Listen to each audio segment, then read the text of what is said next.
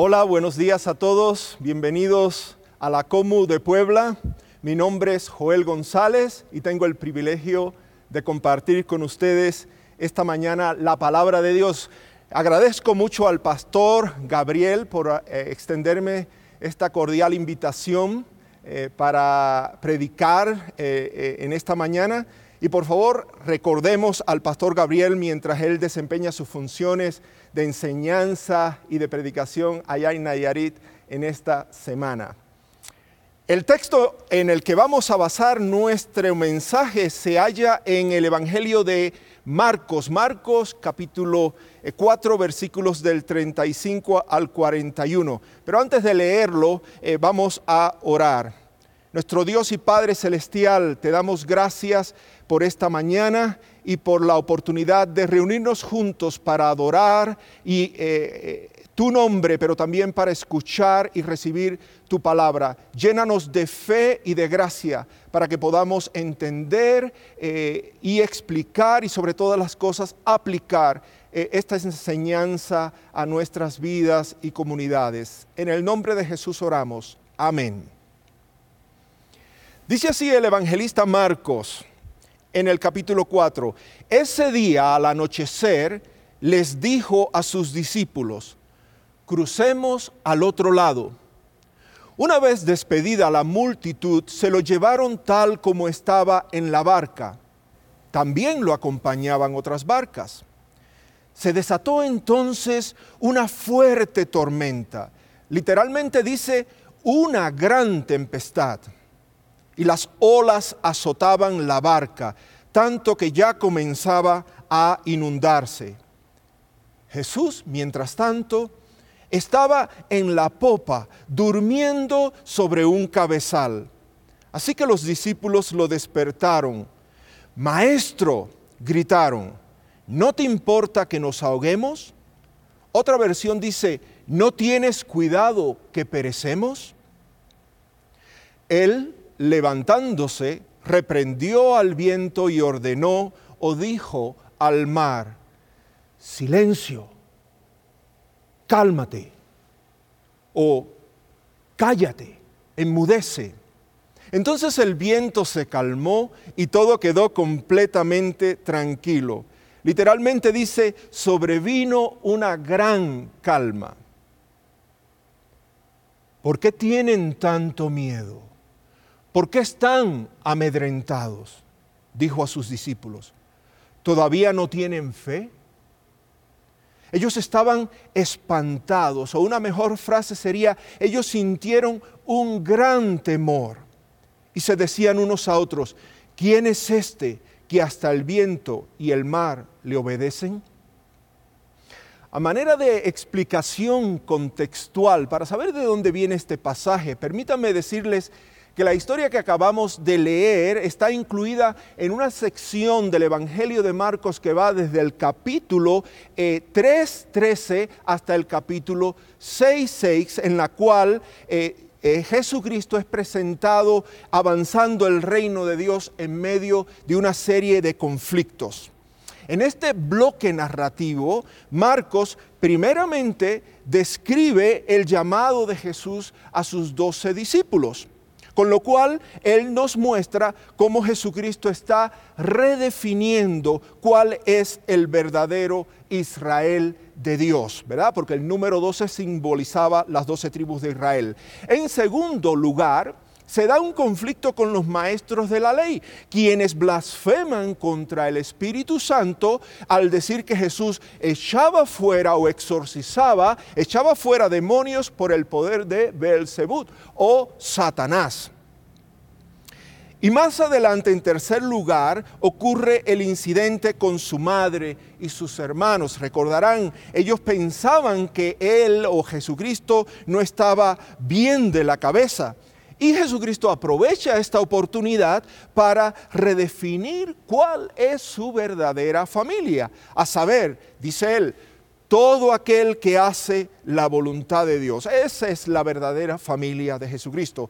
Y en cuarto lugar, Marcos presenta a Jesucristo al final de esta sección contando una serie de parábolas por las cuales él explica la naturaleza del reino de Dios. Efectivamente, por medio de las parábolas, y aquí se narran cuatro, que es la parábola del sembrador, la parábola de la lámpara sobre la repisa, la semilla que crece y en cuarto lugar la parábola del grano de mostaza, Jesucristo enseña a sus discípulos y a la audiencia que lo escuchaba que el reino de Dios es fructífero, revelador, justo, dinámico, poderoso y expansivo. Opuesto de otra manera, según la enseñanza de Jesucristo, el reino de Dios es imparable.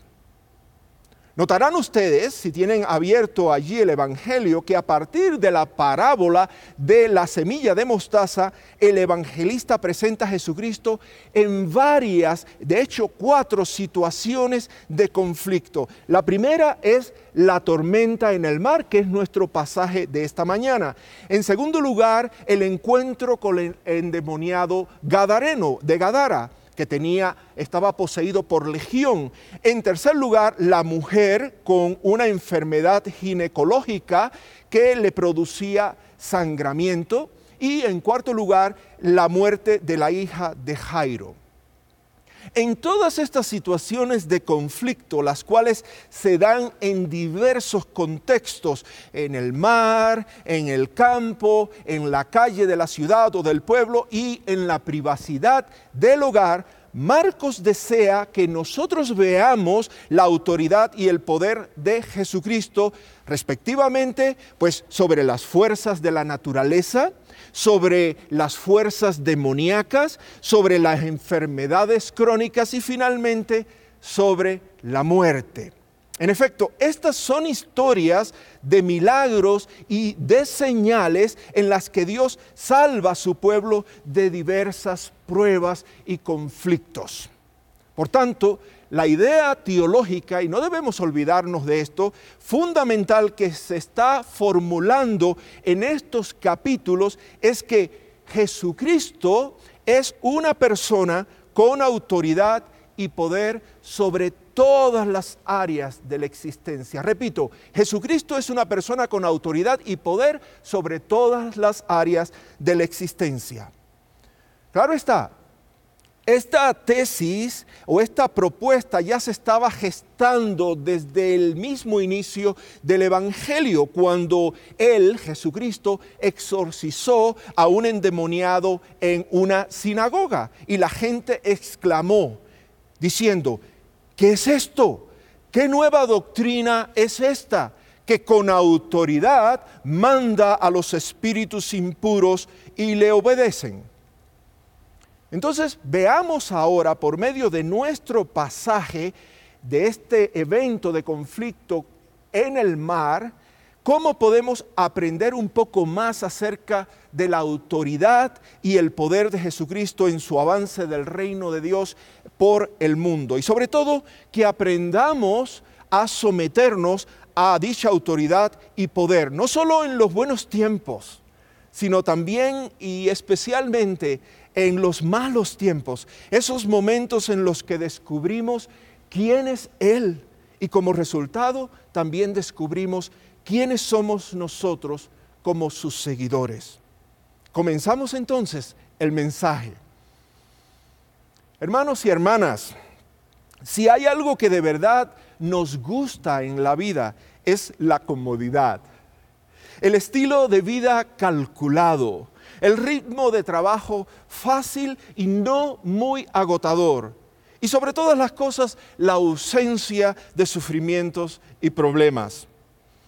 Tal es así que si algo o alguien viniese a perturbar nuestro confort, nuestro ritmo de vida diseñado y ensayado y nuestros planes de felicidad, nosotros tendemos a, eh, tenemos la tendencia a reaccionar con resentimiento, con rechazo.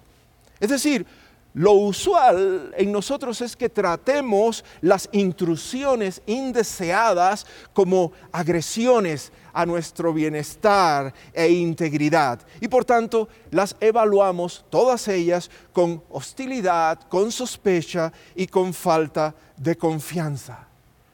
Pero ¿qué sucede cuando el gran intruso que viene a perturbar nuestra comodidad y ritmo de vida calculado es el mismo Dios. Ya dijimos hace un momento que la tesis o la idea teológica fundamental de esta parte del Evangelio de Marcos eh, era que Jesucristo es una persona con autoridad y poder sobre todas las áreas de la vida o de la existencia. En la historia de Marcos recién leída, nosotros vamos a descubrir la autoridad y el poder de Jesucristo sobre tres aspectos ¿verdad? Que van a afectar profundamente la vida de los discípulos. Estos tres aspectos son, en primer lugar, la autoridad y poder de Jesucristo para iniciar una nueva empresa misionera. En segundo lugar, la autoridad y poder de Jesucristo eh, sobre las fuerzas de la naturaleza. Y en tercer lugar, la autoridad y poder de Jesucristo para cuestionar la fe de sus discípulos. En cada uno de esos tres aspectos los discípulos tuvieron que aprender sometimiento, se los advierto, a Dios, someternos a Dios, a su voluntad, a su autoridad y poder. Por tanto, el objetivo de este mensaje, lo que yo quiero lograr con este mensaje en ustedes, en cada uno de nosotros, es que nosotros también aprendamos a someternos a la autoridad y al poder de Dios eh, en estos tres aspectos que hemos mencionado. Comenzamos entonces en primer lugar, la autoridad y poder para iniciar una nueva empresa misionera. Este es un punto que me interesa a mí, pues yo soy misionero.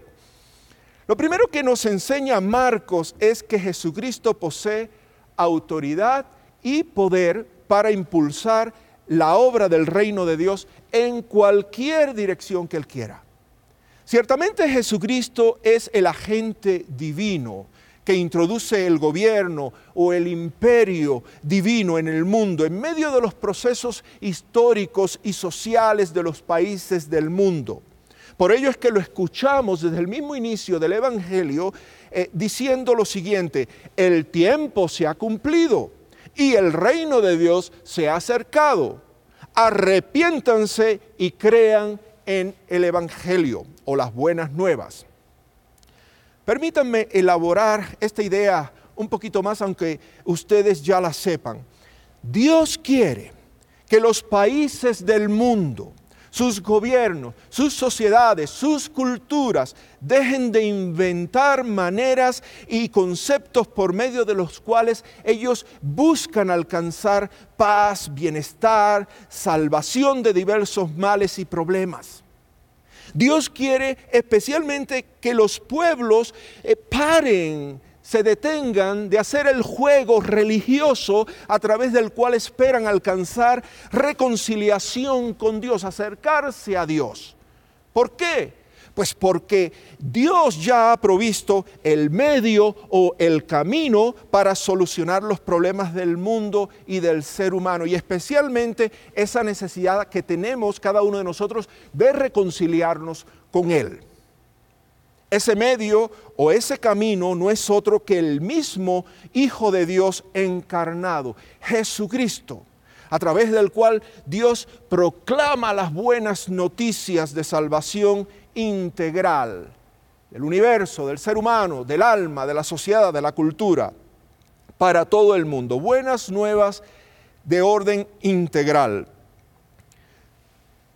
que las personas respondan positivamente o no a la proclamación del Evangelio de Dios por medio de Jesucristo es otro asunto que a nosotros no nos interesa en esta mañana. Aquí lo que deseamos esclarecer es que el Hijo de Dios posee autoridad y poder divinos para introducir ese reino de Dios en medio de las sociedades y de las culturas humanas. Por supuesto, la autoridad y el poder de Jesucristo siempre estuvieron implícitas en Él desde el mismo momento eh, de su encarnación o cuando el Hijo de Dios asumió la naturaleza humana hacia sí. Pero dichas prerrogativas se hicieron explícitas, bien claras, desde el momento en que el Espíritu Santo descendió sobre él en forma de paloma en el bautismo de Juan allí en el Jordán y cuando el Padre le dijo, tú eres mi unigénito amado en quien se complace mi alma. Sin embargo, Jesucristo tiene autoridad y poder divino no solo para inaugurar y proclamar la llegada del reino de Dios, Él también está en control de la orientación hacia donde se dirige ese reino. Imaginen el escenario. Jesucristo ha estado predicando y enseñando en aquella zona costera del mar de Galilea. Todo había sido un éxito. La gente estaba contenta e impresionada por el ministerio de Jesús. Sus discípulos también estaban contentos. Ellos habían sido escogidos por este profeta que sana, que exorciza y que enseña bien. Era una experiencia padre y ellos se sienten realizados al servir y ayudar al maestro. Cualquier misionero, cualquier pastor se hubiera asentado, hubiera comprado una casa en aquella zona para establecerse por una buena temporada y así recoger más frutos. Marcos hasta este momento nada dice acerca de las aspiraciones y sueños de los discípulos. Ni siquiera él menciona lo que ellos creían acerca de sí mismos. Pero se puede asumir que a estas alturas del juego ellos ya llevaban varios meses con Jesucristo, ellos entendían que sus aspiraciones y, el destino de vida, incluso la identidad de ellos como personas, estaba estrechamente vinculada o asociada a su relación con Jesucristo. Por tanto, nosotros podemos resumir diciendo que los discípulos se sentían unidos y comprometidos con Jesús y como parte de su familia. ¿Por qué? Pues porque ellos habían sido escogidos y llamados con Él. Ellos habían dejado todo y familia para servirle. Ellos estaban prestos a servirle y a obedecerle en misión a cualquier hora. Y sin importar cuán inoportuno fuese ese llamado. En efecto, Marcos dice que Jesús les había dado la orden de pasar o de cruzar a la otra orilla del mar, cuando ya había caído el sol. Eran alrededor de las seis de la tarde, seis y media. Es decir, ya era tarde en el día. Ellos estaban cansados y quizás hasta con hambre. Honestamente, esta no era una hora para realizar un viaje misionero. Y sin embargo, ellos obedecieron urgentemente la orden. Pues dice Marcos que ellos, despidiendo a la gente o la multitud, lo tomaron tal y como él estaba en la barca y salparon. Nada de coger un respiro y estirar las piernas en la arena antes de emprender el nuevo viaje. Ellos ni siquiera se atreven a sugerirle, maestro, pasemos la noche aquí y zarpemos mañana o temprano en la madrugada. Descansemos, comamos algo. No, el Señor con autoridad y poder sobre todas las cosas les había dado una orden y ellos la cumplen al momento. Por supuesto, Está claro que esta orden es perturbadora, nadie lo duda, pues rompe con sus rutinas, con su comodidad. Pero también ellos entienden que el Señor no se deja atrapar por breves episodios de éxito ministerial. Jesucristo no se deja encasillar en una forma eclesial particular, ni se limita a una región geográfica dada. Más bien, Él quiere ir, dice, a otros lugares para predicar el reino de Dios. Y sus discípulos entonces, ¿qué hacen? Todo lo posible por complacerlo. ¿Podemos notarlo? Ellos son obedientes. Ellos escuchan la palabra de Dios. Ellos están comprometidos. Ellos quieren cumplir la misión del Maestro. Y ellos son los fieles discípulos del Señor Jesucristo. De modo que Marcos quiere hacernos ver que los discípulos se someten a la autoridad y poder de Jesucristo al dejarse sorprender por un nuevo giro en la misión del Maestro. Después de todo, ellos pudieron haber pensado, ¿qué puede ir mal si estamos obedeciendo y acompañando a Jesucristo en el avance del reino de Dios? ¿Qué puede ir mal? Seguramente no va a haber ningún problema en el camino si Jesucristo es el que nos guía, ¿verdad? ¿O sí? Por ello nuestro segundo punto es la autoridad y poder sobre las fuerzas de la naturaleza.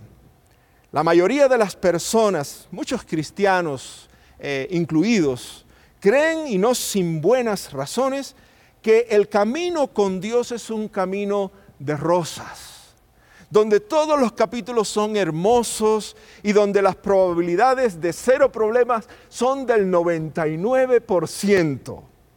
Incluso cuando admitimos que pudieran llegar a darse ciertos problemas, lo habitual es que anticipemos que todo ello deberá resolverse rápido y sin contratiempos, pues el superhéroe eh, cristiano Jesucristo, al estilo de los cómics de Marvel, está presto a intervenir para rescatarnos tal y como nosotros lo esperamos.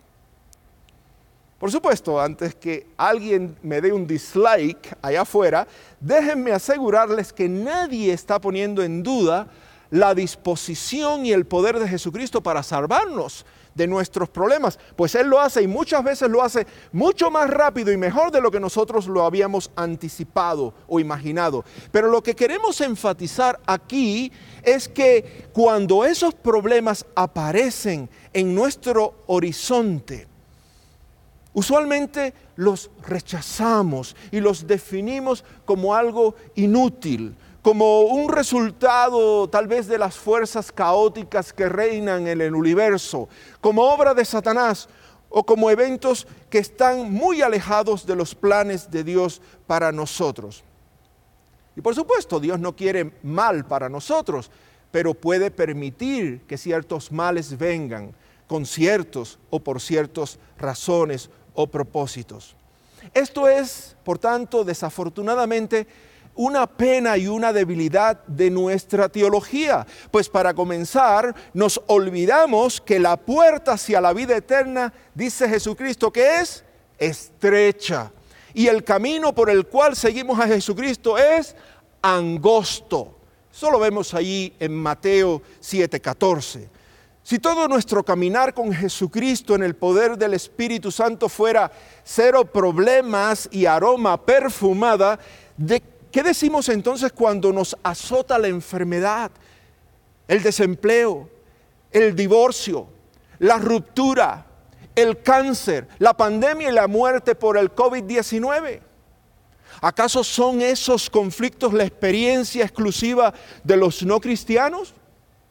A verdad que no. También es una teología desafortunada pensar así porque en el feliz escenario de que aceptáramos que eh, eh, el tiempo de la prueba pudiera tener algún valor educativo para nosotros. Es decir, que frente a la prueba pensemos que Dios o el universo está queriendo enseñarnos algo. Lo que a menudo resulta de todo ello es que terminamos asociando, vinculando el vendaval existencial con nuestra humanidad y con nuestra flaqueza. Algo así como Dios quiere que aprendamos cuán vulnerables y necesitamos y necesitados somos con este problema. Pero preguntamos, ¿acaso necesitamos sufrir para darnos cuenta que somos frágiles, rebeldes, pecadores e imperfectos en muchos aspectos y sentidos? ¿Necesita acaso Dios restregarnos estas verdades en la cara por medio del sufrimiento y de las pruebas? ¿O Él ya las da por sentado? A que sí. Y yo espero que también por nuestro bien nosotros también las demos por sentado. que somos frágiles y pecadores e imperfectos. Por tanto, si vamos a aprender alguna lección en medio de los problemas, que sea porque nos enfocamos en el sujeto correcto, es decir, en Dios y no en nosotros. Pues las pruebas no vienen para demostrar por enésima vez lo humano que somos, sino para demostrar una y otra vez la autoridad y el poder del Señor sobre todas esas pruebas. Ahora sí espero el like. Dice Marcos que después de un tiempo de lucha contra los fieros elementos de la naturaleza y cuando ya pensaban que la barca se hundía en el mar, ellos fueron a despertar a Jesús que dormía en la popa sobre un cabezal, un almohadín. Maestro, ¿no te importa que perezcamos? Yo no sé lo que opinan ustedes, pero a mí me parece que más que un grito de auxilio, lo que ellos, eh, aquellos discípulos emiten es un reproche acusativo. En el Evangelio de Mateo, por ejemplo, ellos exclaman, Señor, sálvanos que perecemos. Eso es un grito de auxilio. Y en Lucas ellos dicen, Maestro, Maestro, que perecemos. Pero en Marcos ellos reprochan, Maestro, ¿no te importa que perezcamos o que nos ahoguemos? Pero este reproche es muy significativo. No simplemente por el realismo humano que proyecta, pues hasta los apóstoles flaquean y dudan en la fe, sino también por la concepción teológica que está negando. ¿Qué quiero decirles? Al menos los siguientes tres puntos. La fe cristiana afirma en primer lugar que Jesucristo vino a salvar y a rescatar. La fe cristiana nos enseña que Jesucristo ama, cuida y se preocupa por los que sufren, los desvalidos, los marginados, los oprimidos. Y en tercer lugar, la fe cristiana confiesa que en la presencia del Señor el creyente no debe sentir temor, sino paz y seguridad. ¿Cómo entonces se les ocurre a ellos preguntar si a él le importaba o se preocupaba por el bienestar y la integridad de sus discípulos? Sin embargo, en esta historia, los primeros discípulos, nuestros apóstoles, no sentían paz y seguridad en la presencia del Señor sino temor y desesperación. E incluso comenzaron a reprocharle su aparente falta de cuidado y preocupación para salvarles. Por eso les pregunto, ¿no les parece a ustedes que esto es una actitud muy extraña? Pero todo ello pudo ser revelado únicamente en medio del sufrimiento y de la tormenta. Queremos saber cuál es la fibra del ser humano, el carácter, Dios nos manda o permite que pasemos por una tormenta. Ya sabemos de qué estamos hechos. Es decir, la tormenta en el mar, al poner en peligro sus vidas, sacó a la luz la opinión teológica, los conceptos que ellos tenían del maestro, a la vez que puso en evidencia la fibra moral y espiritual de las que estaban hechos.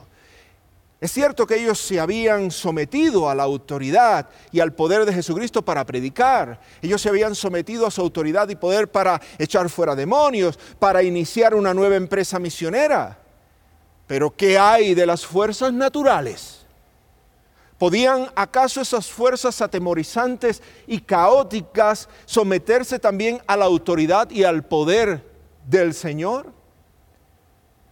¿Podemos confiar en que Dios hará bien su trabajo en esa dimensión de la realidad que tanto nos atemoriza a nosotros?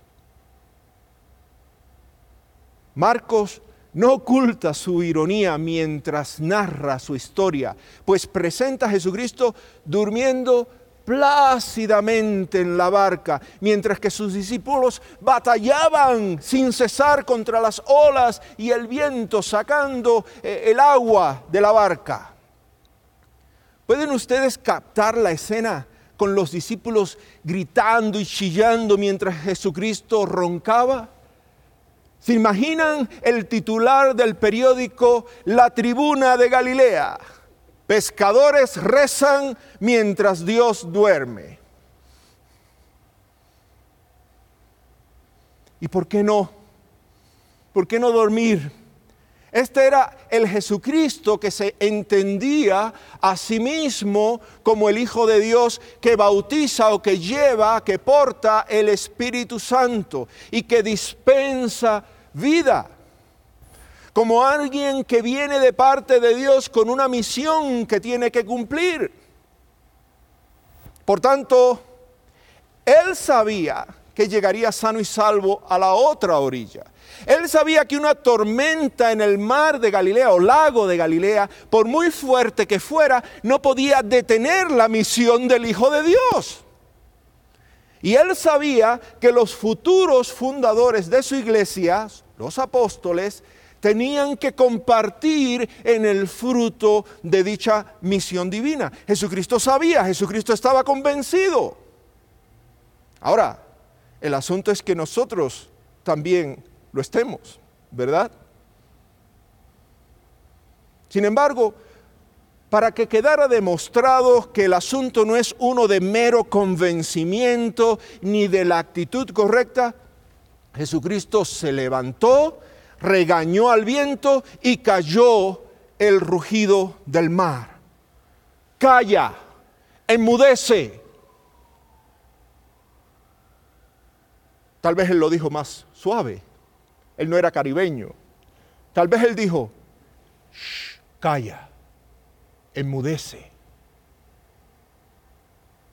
Lo interesante es que Jesucristo da aquí la misma orden que él ya antes había dado al endemoniado que estaba en la sinagoga. Eso lo vemos en Marcos 1.25, la misma orden cuando le dijo, cállate y sal de él. Es como si Jesucristo estuviera exorcizando el mar. La palabra usada que traduce la orden de cálmate o enmudece, pefímoso, transmite la idea de poner un bozal. Ustedes saben, ¿verdad? Los campesinos, poner un bozal eh, a un animal para que no muerda. Es decir, tal parece como Jesucristo le hubiese, le hubiera dicho al mar, conoce tus límites, deja de echar olas o de morder.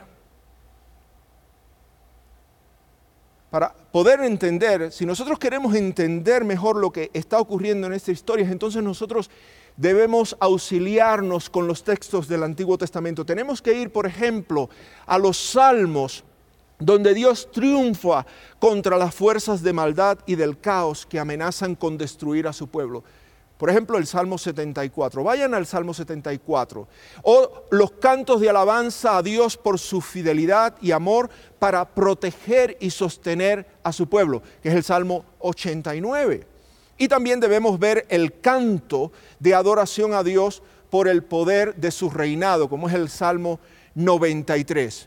Por ejemplo, y estos van a ser proyectados.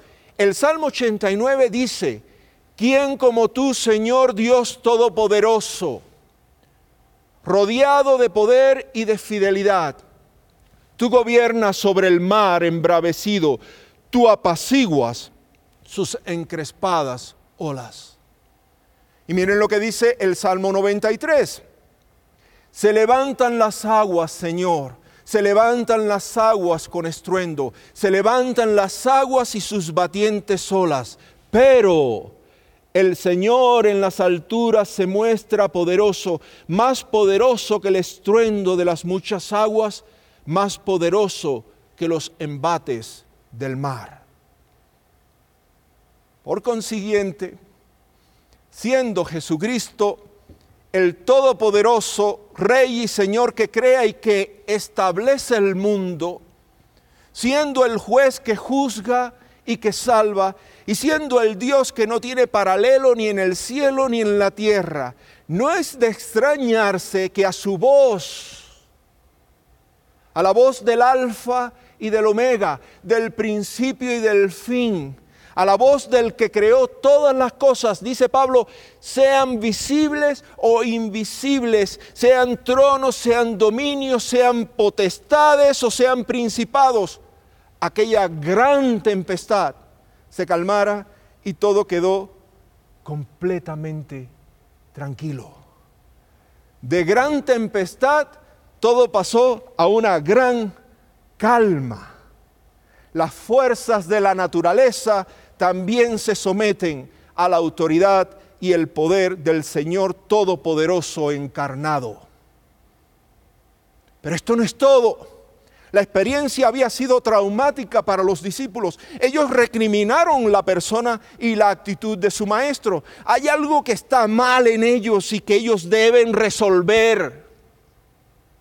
Más aún, ellos deben saber que Él también tiene y posee autoridad para cuestionar la calidad de su fe. Ojo, Dios cuestiona la calidad de nuestra fe. Así que nuestro tercer punto es la autoridad y poder para cuestionar la fe de sus discípulos. Muchos piensan allá afuera, y muchos cristianos también, eh, que la fe se limita a creer y aceptar ciertas ideas o conceptos generales acerca de Dios y de Jesucristo y de los otros temas del cristianismo los cuales debemos creer en el orden correcto y en la forma adecuada. Y por supuesto que la fe cristiana tiene un contenido y tiene un cuerpo de enseñanza doctrinal. Y es importante tener eso más o menos bien. Pero la fe cristiana va más allá de una mera aceptación intelectual de ciertas doctrinas fundamentales.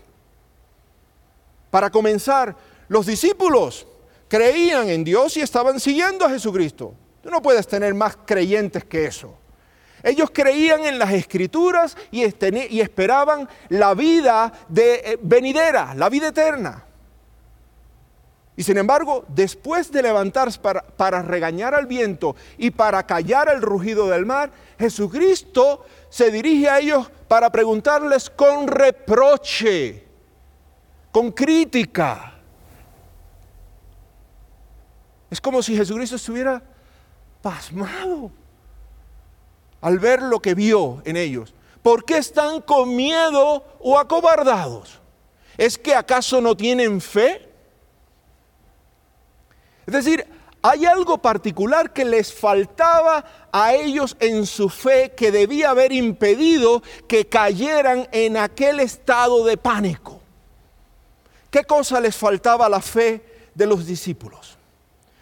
Antes de responder, por favor entendamos tres cosas. Jesucristo no, no, regaña a sus discípulos porque ellos sintieron miedo frente a la tempestad. Eso sería insensibilidad humana. La tempestad era real y sentir miedo ante ella es una reacción natural de los seres humanos. Dios nos creó con la capacidad de sentir miedo ante todo aquello que nos amenaza.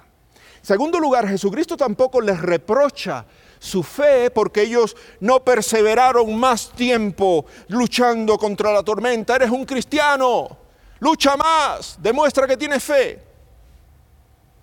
Eso sería sadismo. Imagínense a Dios disfrutando cómo nos duele. Luchen más y yo después voy a salvarlos.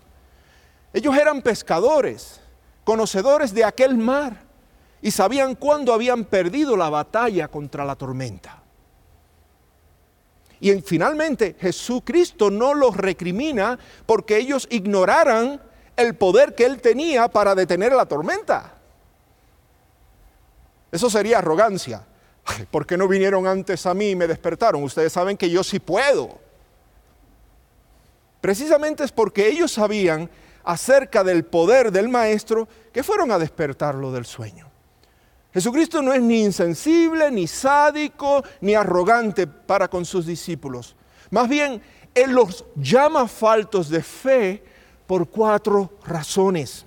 Porque, en primer lugar, ellos todavía no sabían reconocer quién era el que viajaba con ellos en la barca. Ellos todavía no entendían la razón de su llamado, es decir, todavía no discernían quiénes eran ellos o qué papel jugaban en los planes de Dios. En tercer lugar, ellos, después de una y otra explicación sobre las parábolas del reino, parecía que todavía no entendían el significado del reino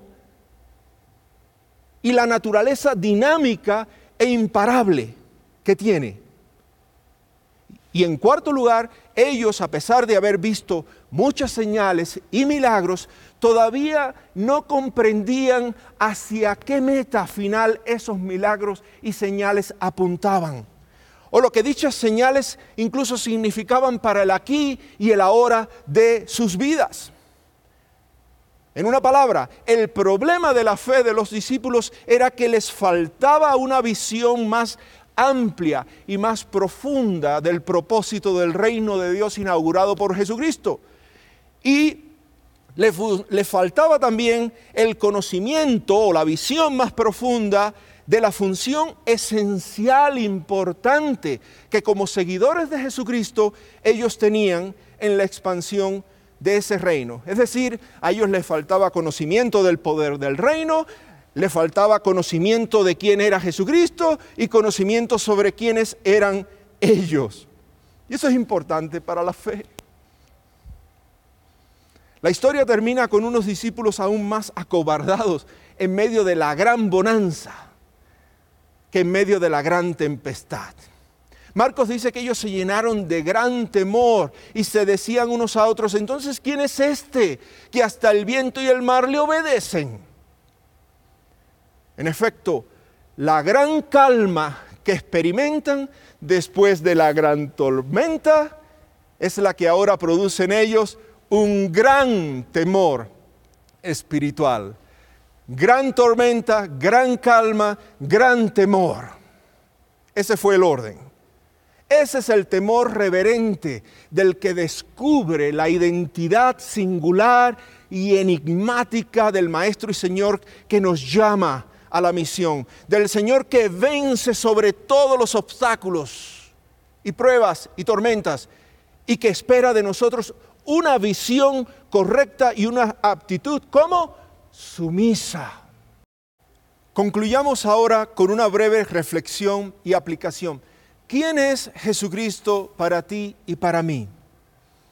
Marcos nos enseña que cuando los discípulos se encuentran con Jesucristo y lo siguen, ellos están yendo eh, tras alguien que se entiende a sí mismo como el Hijo de Dios, alguien que viene de parte de Dios y que tiene una misión que cumplir, y alguien que no siempre escoge el camino fácil para enseñar lecciones teológicas y espirituales a sus discípulos. Y tal parece que la lección ellos sí la aprendieron. ¿Notaron ustedes el sutil cambio en el título que emplean los discípulos para eh, dirigirse y referirse a Jesucristo? Cuando ellos van a despertarlo del sueño, ellos dicen, maestro. Pero al final de la historia ellos se preguntan, entonces, ¿quién es este? Así que era obvio que de repente él ya había dejado de ser un mero maestro y pasaba a ser visto desde otra perspectiva más enigmática y compleja. En efecto, para los discípulos, la imagen de Jesucristo que comenzaba a surgir, a emerger delante de ellos, era más compleja que la de un simple maestro o un mero profeta. Por tanto, Marcos quiere que nosotros veamos a Jesucristo, en primer lugar, como alguien que ya tiene un propósito y una misión cuando venimos a Él. Y por tanto Él espera que hagamos nuestra dicha misión, sin importar cuántas tormentas hayamos de atravesar en el trayecto. Nosotros nos ajustamos y nos adaptamos a Él, no Él a nuestra agenda. También Marcos quiere que veamos a Jesucristo como alguien que es posible conocer, entender y seguir exclusivamente por medio de la fe y no por las circunstancias que nos rodean. Enfoquémonos en conocer quién es Él, cuál es la naturaleza de su reino y cuál es nuestro propósito, función en los planes de Dios. Y en tercer lugar, Marcos quiere que lo veamos como alguien que al actuar en el poder del Espíritu Santo se asemeja tanto en el ser como en la acción a Jehová Dios, el creador y rey de Israel. Él se comporta como el Dios de Israel, el Todopoderoso, tal y como lo vimos en los salmos que citamos. No nos engañemos. La pregunta quién es Jesús siempre surge dentro de un contexto de tormenta o de prueba o en la calma que viene después de la tormenta. Pero no importa cuándo surja, su respuesta siempre va a definir en buena manera nuestra actitud frente al discipulado, pero también frente a Dios. Pues nuestra cristología, nuestro, nuestro concepto y doctrina sobre Jesucristo siempre define y determina nuestra teología y nuestra eclesiología. Es decir, Jesucristo define y determina lo que es Dios y lo que la iglesia debe ser.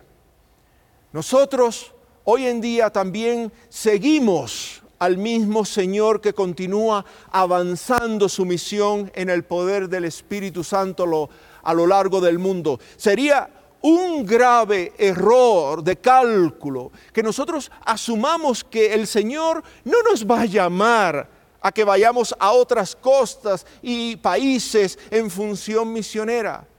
Si Él lo hizo en el pasado, lo sigue haciendo hoy y lo va a seguir haciendo mañana.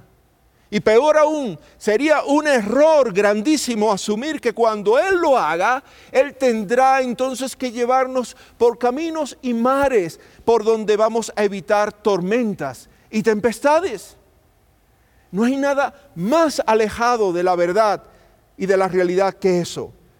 Y la historia de los hombres y de las mujeres de Dios, la historia de la iglesia, siempre corrobora que el cristiano sufre y el siervo, la mujer de Dios, sufre y pasa por penalidades.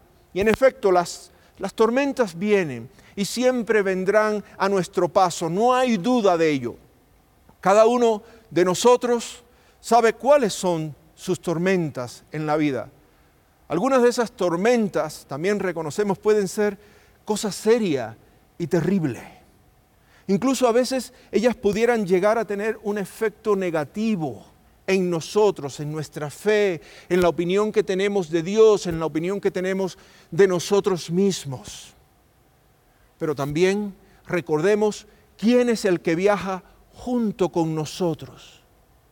Recordemos quién fue el que nos llamó y, comisionó para ir al otro lado.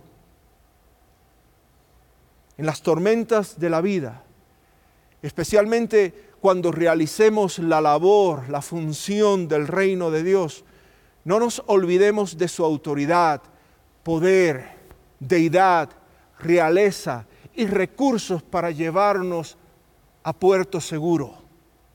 No nos olvidemos sobre todas las cosas del amor y de la fidelidad del Señor Jesucristo, quien por causa de nosotros y por nuestra salvación enfrentó la misma tormenta de la cruz, para que de esa manera seamos agradecidos, tomemos valor y recordemos que nuestra tormenta está próxima a terminar. Que Dios nos dé la gracia y el coraje para someternos a su autoridad y poder.